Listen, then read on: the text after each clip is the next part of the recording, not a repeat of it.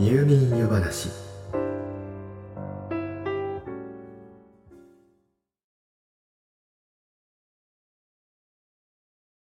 書士貫徹。という四字熟語をご存知かと思います。書士は初めの志。貫徹は貫き通す。という意味ですからつまり一度決めたことを最後までやり通す。という意味を持つ四字熟語です。書士貫徹。美しい言葉です。人は基本的に怠け者の三日坊主ですから。何らかの困難に立ち向かいやり遂げるためにはこんな言葉を掲げて日々迷い揺れる己の心を知ったし目標に向かって邁進することが必要なのかもしれません。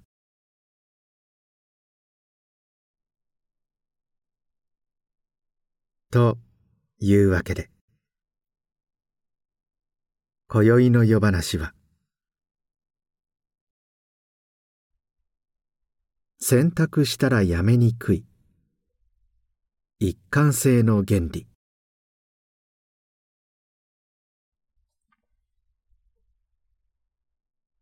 人は一貫性がある人を信用します。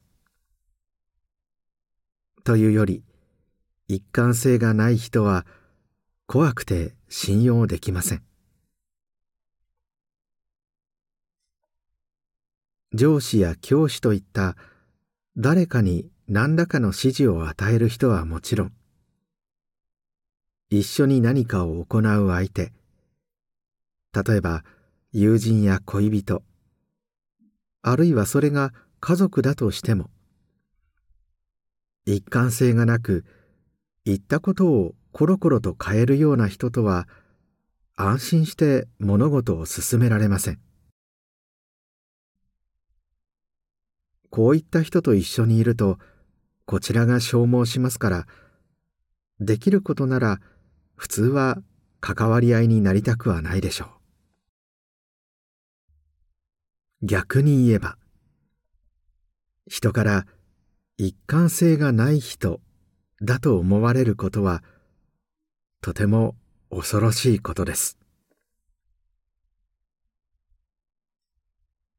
所属する集団の中で多数からそう判断されて信用を失えば場合によってはそこから追い出される可能性だってあります。人という種は長い間集団で生きてきた生き物ですから時代が時代なら集団からの追放は死を意味することだってあったわけです。ですから私たちはできるだけ自分には一貫性があると思いたいし周りにもそう思わせたいのです。その心理が無意識のうちに私たちの行動や意思の決定に影響を及ぼしていると考えられています。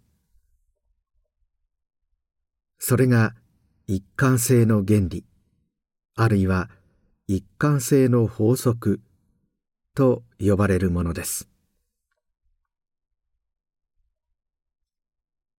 この真理はつまり一度表した自分の態度やした行動および自分が決めたことに対して一貫性を保とうとする心の動きです。簡単に言うならば一度決めたり始めたりしたことは簡単にはやめられないといったところでしょうか。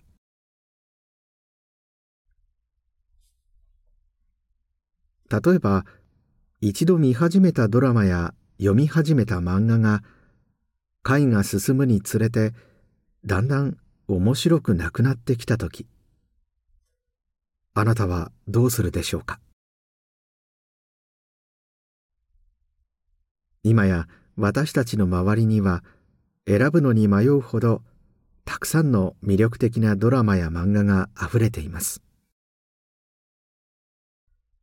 合理的に考えれば作品がつまらないと感じたらそこでパッと見たり読んだりするのをやめて別のドラマや漫画に移った方が我慢してつまらない作品に時間を費やすよりも楽しく充実した時間を過ごせる可能性は高いでしょう。ところが私たちはなかなかそうしません。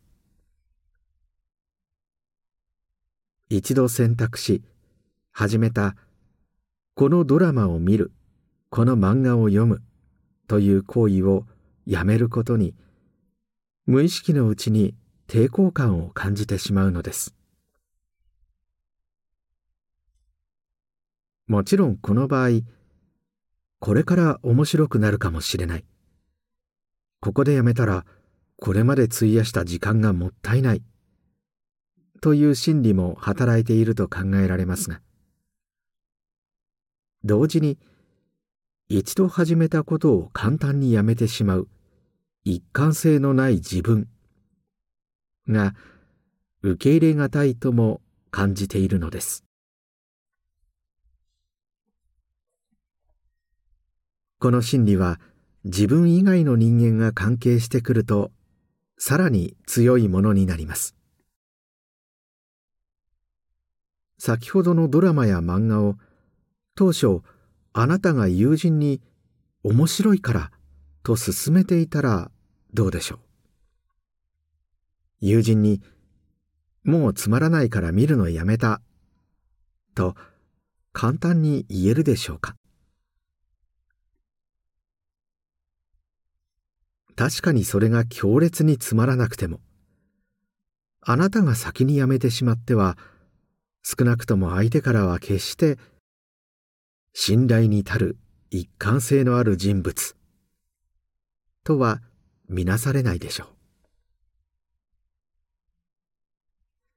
俯瞰で見ればこんなことは一見どうでもいいと思えるようなことです。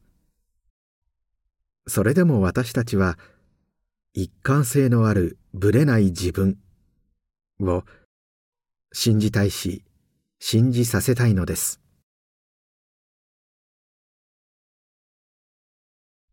この一貫性のある行動を続ける大きな理由が実はもう一つあると考えられています。それは一貫性のある行動つまり見方を変えれば考えず同じことを続けることは非常に楽だから。です。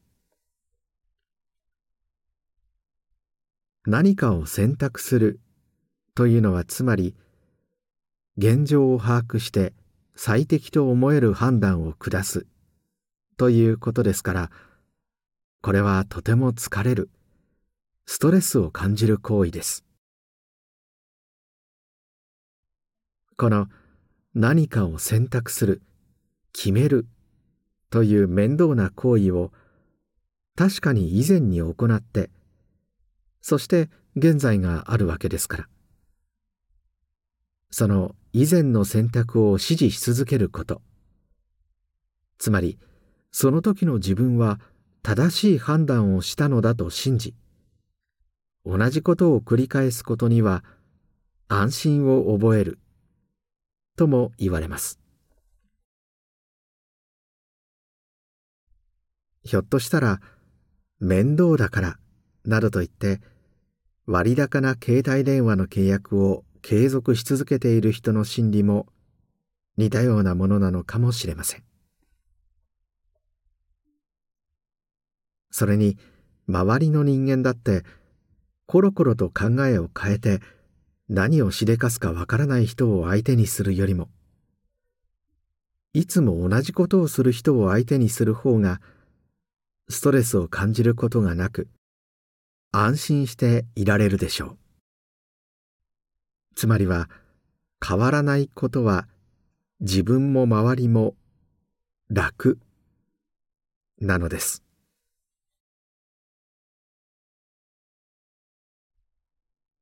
さてこの一貫性の原理はいろいろな場面で利用されています。ダイエットの誓いを友人たちに公言したり SNS にアップしたりして自ら退路を断つという方法も。つまりは一貫性のある自分を証明しなければならないというところに自分をあえて追い込む方法です。また誰かをデートに誘う時それを断りにくくするためにまずはデートだとは伝えずにみんなで遊びに行くという体でスケジュールの空いている日を聞き出すというのもよくある手です。一度相手からその日は空いているという言葉を引き出せばその後二人きりのデートだということが分かっても今更あその日は予定があってなどとは言いにくいでしょう。そんなことをすれば言うことに一貫性のない信用できない人間。つまり嘘つきだと思われてしまうからです。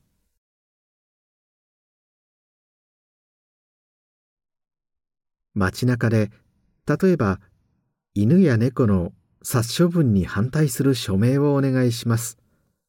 と声をかけられ署名すると募金を求められる。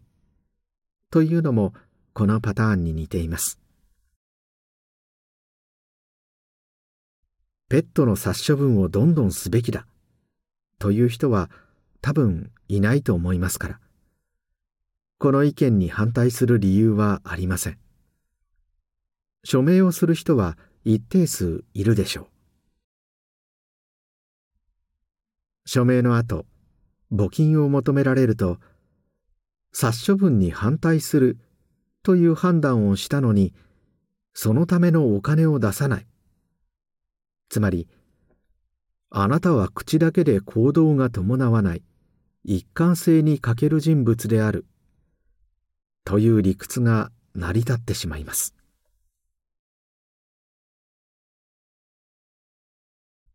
もちろんこういった例のような場面でもどう振る舞うかは個人差があるはずです。誰もがこの一貫性の原理に強く影響を受けそれに沿って自分の言動を制限するわけではありません。いや二人きりのデートなら行かない。それとこれとは別だ。お金は出せない。と平気で突っぱねる方もいるでしょう。確かにこれは正しい判断だとは思いますがただこういった方はひょっとしたらどこかで誰かに一貫性がない人という判断をされている可能性はあるかもしれません。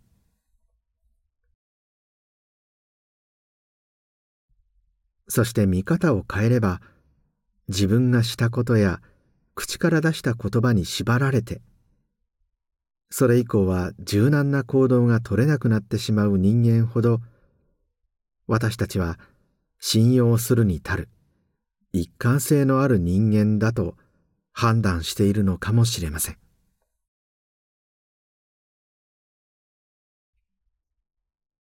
最初に決めた考えに固執して何があってもそれを変えないことは必ずしも良い結果を招くとは限りません。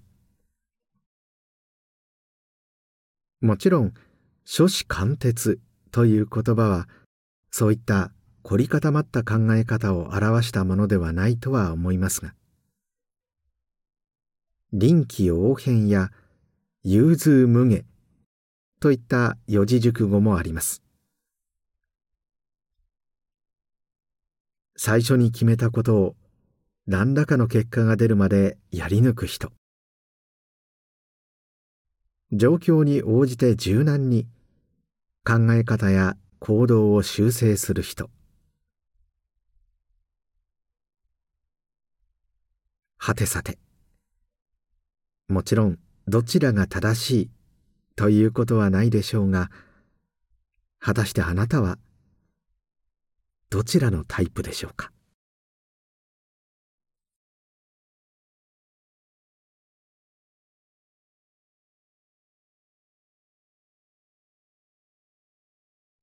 おっと、もうこんな時間。今夜もまた、喋りすぎてしまったようです。